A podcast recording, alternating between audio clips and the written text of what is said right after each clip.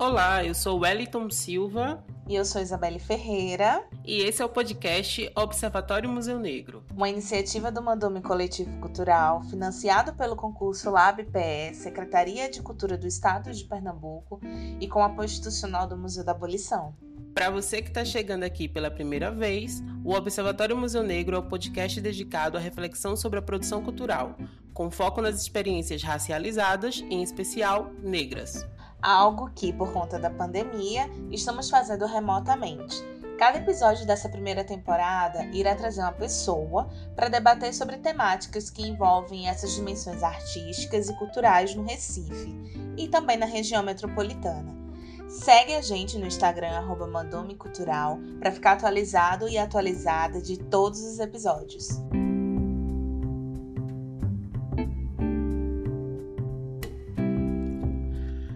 Mesmo com tantos debates acerca do protagonismo de pessoas negras nas artes, o campo de atuação continua sendo um dos mais hegemônicos, não racializados e elitizados que existem, desconsiderando totalmente as narrativas dessas pessoas que, por conta do epistemicídio e do racismo, são totalmente excluídas dos grandes circuitos. Sabemos que pessoas negras existem para além do racismo, mas que suas produções são vistas geralmente a partir desse lugar de dor e sofrimento excluindo as diversas possibilidades de interpretação e de humanização. Isso tudo também é fruto da ausência de narrativas negras em espaços decisivos para uma reestruturação social. E para a gente conversar sobre a circulação da arte preta e estratégias possíveis para que isso aconteça, convidamos a psicóloga, poetisa marginal, artista da literatura e empreendedora Priscila Ferraz. Bem-vinda, Priscila. Olá, muito obrigada pelo convite. É uma satisfação imensa estar aqui com vocês. Priscila, antes da gente entrar nesse papo, a gente gostaria que você se apresentasse, falasse um pouquinho do seu trabalho, falasse um pouquinho sobre você, se você tem cachorro, se você tem gato. Então, meu nome é Priscila Ferraz, sou poeta marginal, sou estudante de psicologia, sou mãe de uma criança, sou mãe de um menino. É... Moro com minha companheira, meu filho, minha cunhada e quatro cachorros. Sou pesquisadora em relações raciais e mercado de trabalho. Sou uma pessoa de axé, sou juremeia, candomblessista e sou filha de Oiá. Priscila, para a gente iniciar esse bate-papo, né, a gente queria mesmo é, trazer algumas questões sobre essa circulação né, da arte negra e, obviamente, centralizando aqui em Recife. E aí a gente queria, é, a gente precisa, na verdade, falar sobre artistas independentes, né? Quando a gente fala dessa circulação, sendo um dos grupos que mais sofrem com essa ausência de financiamentos e aberturas. E aí, quais são as estratégias né, que esses e essas artistas precisam fazer para que suas produções possam circular mesmo com diversas ausências? Então, a gente que tá nessa pegada da produção independente, a gente se dá muito suporte, né? A gente se lê, a gente compra as obras uns dos outros, os trabalhos uns dos outros, e a gente se positiva muito através de rede social. O Instagram hoje em dia é uma grande ferramenta para a gente fazer essas movimentações, já que os meios de acesso são extremamente burocratizados em sua maioria, né? E então a gente se dá esse suporte, a gente tenta construir a cena de uma forma mais horizontal para que todo mundo consiga obter, né? Obter um, um, retorno, obter uma fluidez na, na sua obra e na, nas suas necessidades também, né? De expressão. Muitas pessoas estão nessa já faz um tempo e ainda assim não conseguiram grandes avanços. Eu acho que é, o se dar suporte o, essa tentativa de construção mais horizontal, né, onde um positivo o outro, tem sido uma estratégia para a gente que está na produção independente. É, mesmo você falando sobre essa rede que se cria né, de, de fortalecimento entre os artistas independentes, a gente não exclui a necessidade do apoio de instituições culturais e de instrumentos de fomento né, e de aporte financeiro. Então, a gente queria saber como você avalia os esforços das instituições culturais, não só em Recife, né, mas também a nível Pernambuco por onde você circulou, quando a gente fala de aberturas institucionais e possibilidades de levar um artista para dentro de um circuito artístico com maiores possibilidades de fomento.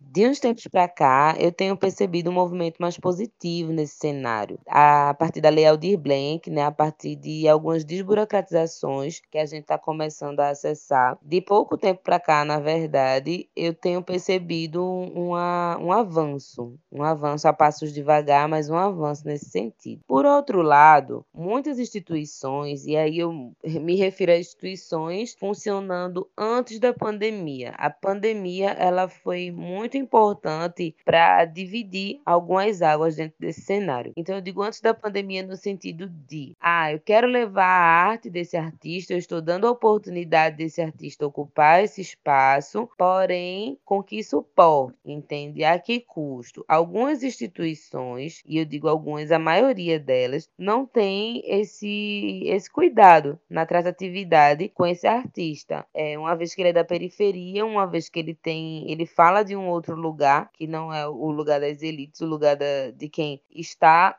ocupando o que de fato é interessante para essas instituições, é, eu percebo uma negligência muito forte nessa tratatividade e na condução né, dos processos de acesso dessa população cultural, dessa população produtora de cultura dentro da periferia para alguns espaços. Pois é, Priscila, eu acho que essa tua fala acaba trazendo para a gente essa realidade de que não é só furar a bolha, né? É preciso a gente criar esses ambientes que sejam confortáveis, favoráveis para que essas pessoas negras periféricas e suas artes possam é, sobreviver e além do sobreviver, né? Que possam cada vez mais é, fomentar e ter o suporte para fomentar. E aí a gente queria saber, é, diante dessa tua fala, como é que tu observa né, essa, recepção de artistas periféricos é, racializados em espaços que não costumam receber essas expressões. Então, Isabela, eu percebo em grande maioria de forma muito violenta, desde a recepção inicial ali na entrada daquele espaço até a movimentação dos corpos ao nosso redor. Eu já ouvi falar muitas vezes de espaços embranquecidos. Tal lugar é um espaço muito embranquecido, tal lugar é um espaço muito branco. E aí não vai ser mais um espaço branco se uma companheira indígena estiver lá, se eu estiver lá, se um homem negro estiver lá, se pessoas negras, indígenas e, enfim, estiverem ocupando esses espaços, não vai mais ser um espaço branco, sabe? Existe uma representatividade. Se a favela estiver lá dentro, se alguém da periferia estiver lá dentro, não vai mais ser um espaço elitizado, porque a periferia está sendo representada por aquela ocupação, por aquele corpo, mas é, esses corpos são vistos de forma ainda muito violenta, no sentido, no sentido de ser tratado como como algo exótico, como algo que não deveria estar ali e está por que motivo? Vamos romantizar isso, sabe?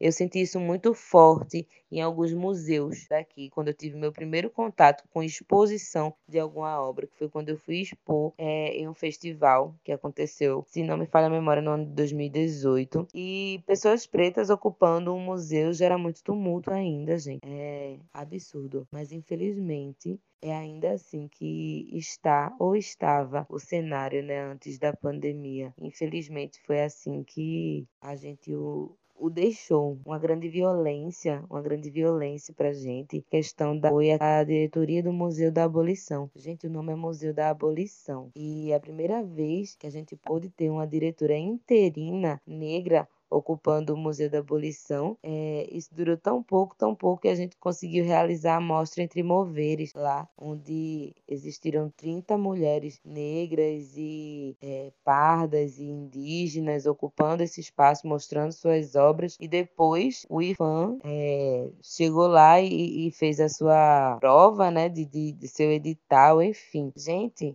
a diretora do Museu da Abolição é uma loira dos olhos azuis. Meu Deus, sabe? A gente pediu para conversar com a diretoria e, enfim, a pandemia interrompeu todas as movimentações que a gente ia fazer a partir disso. Mas eu acho um desrespeito ainda com essas instituições. Primeiramente, que ser uma pessoa negra deveria ser pré-requisito para direcionar aquilo, sabe? Aquele espaço. É, é muito violento ainda, é muito violento. É, tanto eu quanto Isabelle, a gente compartilha desse sentimento E a gente observa que as políticas culturais aqui no, no, no, no município do Recife, região metropolitana e a nível até pernambucano, é, precisam ser aprimorados. Né? A gente precisa ter é, não só pessoas que nos representem dentro desses cargos estratégicos né, de instituições que são super representativas para o povo negro, mas também a gente precisa de pessoas é, pensando essas políticas culturais, né? pensando os editais, avaliando os projetos de pessoas negras, porque tudo isso impacta da forma como é, o artista independente, né, que na sua grande maioria vai ser o artista negro, porque a gente sabe que os artistas brancos não compartilham dessas experiências, né? Então, a partir do momento que esses artistas independentes, negros e negras, né, conseguem adentrar nesses espaços, é, a gente observa que esse movimento precisa ser mais aberto, mais inclusivo, mais diverso. Né? A gente precisa buscar uma linguagem mais diversa para conversar com esse tipo de público. E já também emendando numa pergunta bem interessante, é, você me falou né, em uma conversa anterior a essa gravação que vem alimentando suas redes sociais, né, com seu trabalho, é, alimentando com conteúdos, né, pensando inclusive a inclusão de outros públicos, né? Então, como é que você avalia que as redes sociais vêm possibilitando a circulação da sua produção e qual vem sendo o impacto disso? Então, é, eu avalio de forma muito positiva as redes sociais sobre a minha produção como a gente está vivendo a pandemia, isso forçou a gente a não estar mais em contato com o público, então eu tive que ressignificar, recriar, reinventar e me readaptar me adaptar talvez a uma nova forma de produção, a uma nova forma de produção de texto, a uma nova forma de produção de conteúdo e a uma nova forma de sentir algumas vivências e acabar transcrevendo elas ou gravando, que é como eu tenho perpetuado, né? Eu acredito muito que nós poetas marginais somos comunicadores aqui da periferia e eu tenho comunicado, estive comunicando durante o auge da pandemia, agora novamente nessa segunda onda, é, alguns sentimentos presentes na periferia. Então, através de vídeos, através do lançamento de um zine, consegui lançar um zine digital, onde ele vai em PDF e em áudio também. Isso foi pensado é, realmente para esses outros públicos, para pessoas com dificuldade de leitura, para pessoas não alfabetizadas, para pessoas com deficiência visual, né, com limitações visuais. E isso foi uma experiência muito importante para mim, porque eu acabei repensando minha arte. E se eu quero que minha arte comunique, eu quero que ela comunique a maior quantidade de pessoas possível. E a rede social ela possibilita isso de uma maneira muito limpa, de uma maneira muito honesta. Você coloca aquilo e rede social é instantânea, é imediata. Você coloca, você posta um, um, um vídeo falando de um determinado assunto e logo existe um público que está ali para falar com você no direct, em comentário, em alguma coisa desse tipo. E é muito importante ver a identificação também das pessoas com o meu trabalho, porque quando eu produzo, eu acredito que eu estou fazendo algo muito singular e acaba sendo mais plural do que eu imagino, assim, quando a rede social me possibilita esse contato com pessoas de tantos lugares, né? E uma pessoa compartilha, outra vê, e a gente acaba acessando uma gama de pessoas que a gente nem imaginava que estava ali apoiando seu trabalho. É muito importante. Pois é, gente, esse papo foi maravilhoso. Do início a, infelizmente, o fim. Nós estamos já ficando por aqui nesse segundo episódio do podcast Observatório Museu Negro. E Priscila, foi um prazer enorme conversar com você, trocar com você, escutar você.